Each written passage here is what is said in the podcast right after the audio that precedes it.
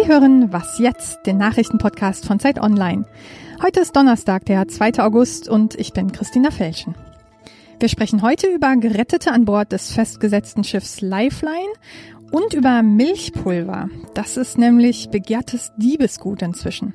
Jetzt erstmal die Nachrichten. Donald Trump hat im Handelsstreit den Druck auf China erhöht.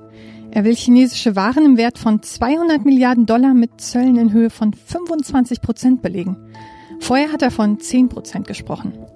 Der US-Präsident wirft China unter anderem vor, geistiges Eigentum im Technologiebereich zu stehlen. Deshalb hat er im Juli schon mal erste Zölle gegen China verhängt und die haben auch gleich reagiert und zwar mit Zöllen in gleicher Höhe. Chinas Regierung teilt mit, sie lasse sich auch diesmal nicht erpressen. Außerdem steuern die USA auf eine Krise mit der Türkei zu. Erdogans Regierung hält seit zwei Jahren den US-Pastor Brunson fest. Sie wirft ihm vor, Terroristen zu unterstützen und jetzt drohen ihm 35 Jahre Gefängnis. Die US-Regierung hält ihn für unschuldig und fordert Brunson ausreisen zu lassen. Bisher tut sich da aber nichts. Deshalb erhebt Trumps Regierung jetzt Sanktionen gegen den Innenminister Soilu und den Justizminister Gül. Ihr Vermögen in den USA soll eingefroren werden. Die Türkei droht mit Gegenmaßnahmen. Eine Chance, den Konflikt zu entschärfen, gibt's aber noch. Die Außenminister beider Länder wollen am Wochenende in Singapur über den Fall verhandeln. Der Redaktionsschluss für diesen Podcast ist 5 Uhr.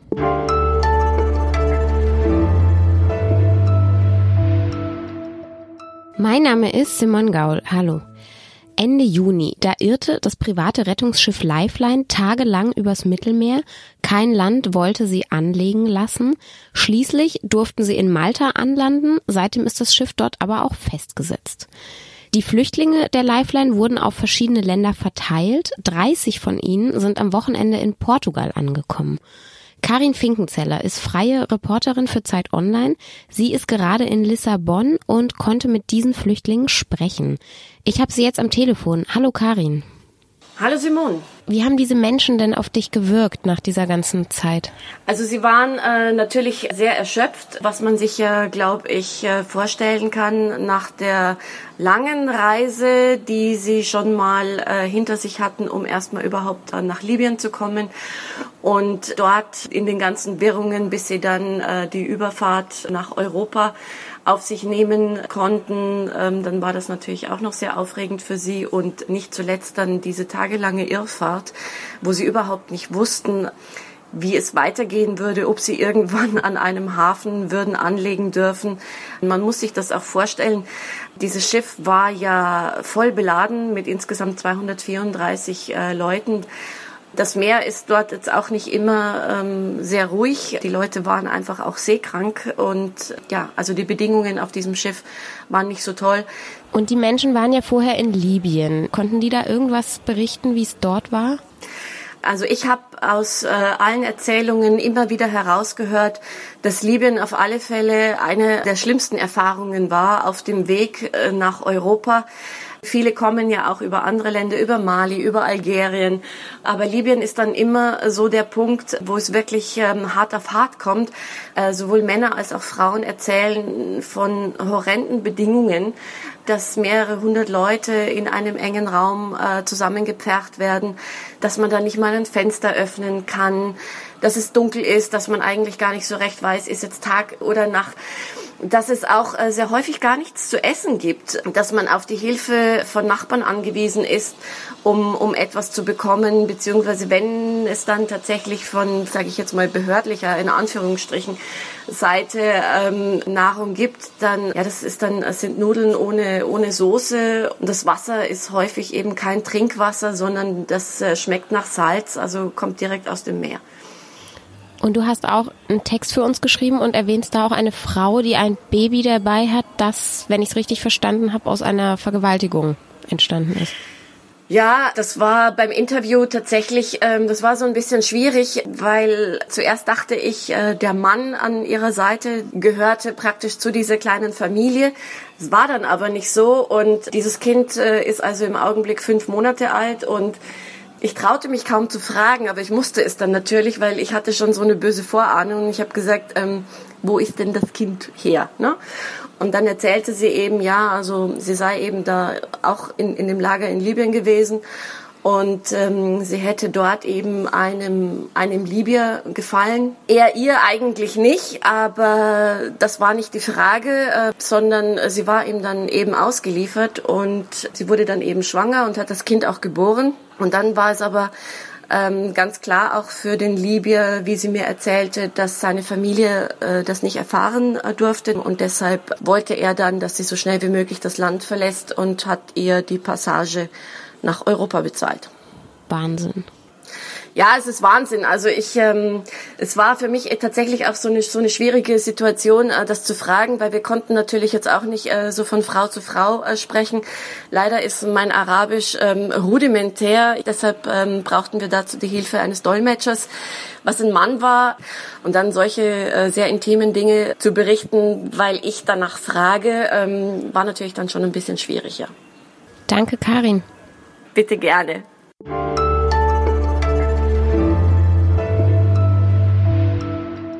Und sonst so?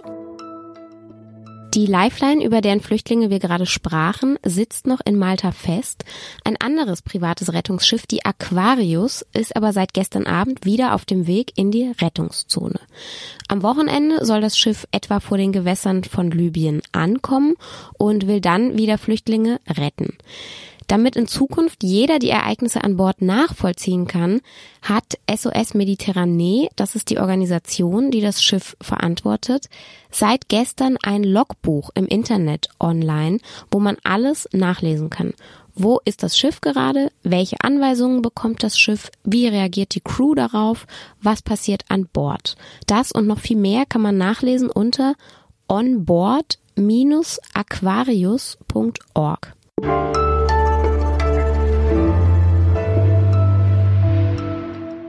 Seit einiger Zeit ziehen Diebesbanden durch Deutschland und beklauen Drogeriemärkte. Und das Verrückte ist, sie klauen Babymilchpulver. Immer die gleichen Kartons, immer vom gleichen Hersteller und zwar echt in Massen. Nicht, weil das Milchpulver etwa ein gutes Versteck für irgendwelche Drogen wäre oder so. Es geht tatsächlich um den Inhalt, also um das Milchpulver.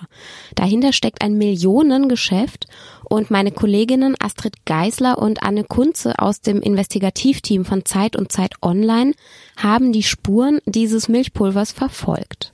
Anne Kunze ist jetzt bei mir am Telefon. Hallo Anne. Hallo. Ich musste ja wirklich zweimal hinschauen, als ich das gelesen habe. Die klauen tatsächlich Milchpulver. Irre. Also, was hat's denn damit auf sich? Ja, Wahnsinn, ne? Also so eine Polizeieinheit, eine Ermittlungskommission aus Mahl ist auf die Spuren einer weltweit agierenden Milchpulvermafia gekommen.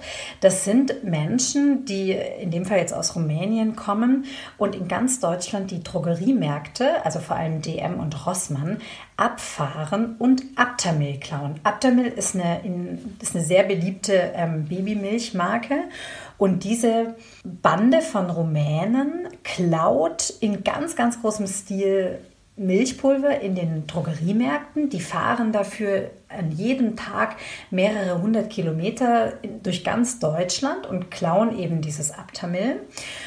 Und dann äh, bringen sie es äh, zu ihrem Boss zurück, zu einem Hehler, der die ganzen Milchpulverpackungen sammelt und die dann verkauft nach Rotterdam. Und in Rotterdam wird dieses Milchpulver von Speditionen gelagert und dann nach China verschickt. Und warum ausgerechnet nach China? Also dort gibt es doch auch Babymilchpulver. Ja, es gibt in China Babymilchpulver, aber es gab 2008 einen ganz, ganz großen Skandal, an dem ähm, chinesische Milchpulverhersteller Milchpulver gepanscht hatten, um ein höheres Eiweißgehalt vorzutäuschen. In Wirklichkeit war das aber mit, mit so einem Klebstoff versetzt, dieses Milchpulver, dieses gepanschte. Ew. Und da, ja, und dann haben ähm, sind viele, viele neugeborene Babys an Nierenschäden erkrankt und manche sogar gestorben daran. Und seitdem haben chinesische Eltern ganz große Angst davor, ähm, dass eben dieses Milchpulver giftig ist, dieses chinesische. Und deswegen gibt es in China einen ganz großen Bedarf an Babymilch, die eben nicht in China hergestellt wurde, sondern also möglichst eben in Deutschland. Die Chinesen vertrauen den deutschen Marken sehr, sehr stark. Die wissen ja wahrscheinlich auch, dass das Zeug geklaut ist, das sie dann kaufen. Ja, also das, das ist denen, glaube ich, relativ egal, ob es geklaut wurde oder gekauft wurde. Es gibt auch einen riesigen halblegalen Markt, also so einen Graumarkt. Der wird bestritten von Exilchinesinnen und Exilchinesen, die eben hier in Deutschland leben, arbeiten, studieren und das Milchpulver nach China schicken am Zoll vorbei. Also die zahlen auch keine Steuern, obwohl sie eigentlich im Grunde Handel damit treiben, zahlen die keine Steuern. Deswegen sage ich einmal, das ist ein halblegaler Markt. Der ist auch riesig. Aber es gibt eben auch diesen schwarzen Markt mit komplett ähm, geklauten Milchpulver. Und das Milchpulver wird dann auf chinesischen Handelsplattformen angeboten oder die Eltern haben selbst einen persönlichen Kontakt zum jeweiligen Spediteur und kaufen ihm das Milchpulver ab. Aber der Hersteller und auch die Drogeriemärkte, die müssen das ja irgendwie mitkriegen, dass es so einen Run auf dieses Produkt gibt. Also hat da niemand irgendwie drauf reagiert oder? Doch, das ist auch erstaunlich. Also die, die Milupa, dieses, die, die Firma, die das herstellt, zum Danone-Konzern gehörig, die ähm, haben sogar ein neues Werk gebaut 2016 und die Produktion verdreifacht, aber die kommen trotzdem nicht hinterher. Danke, liebe Anne. Wahnsinnsgeschichte. Total spannend. Hm, danke dir. Die Details können Sie, liebe Hörerinnen und Hörer, im Dossier der aktuellen Zeit nachlesen. Was jetzt ist für heute zu Ende. Morgen gibt es eine neue Folge und bis dahin sage ich Tschüss. Ich